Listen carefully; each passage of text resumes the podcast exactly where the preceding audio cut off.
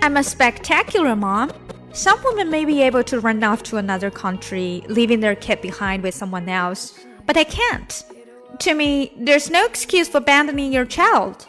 又到了周末，今天我们继续来看啊，在《Devious Maids》蛇蝎女佣里面的片段。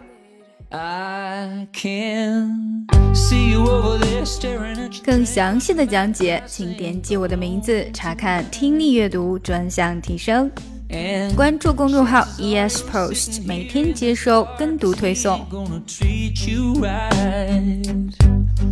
Well, it's probably not my place, but I'm gonna say it anyway. Cause you look like you hadn't felt the fire, had a little fun, hadn't had a smile in a little while.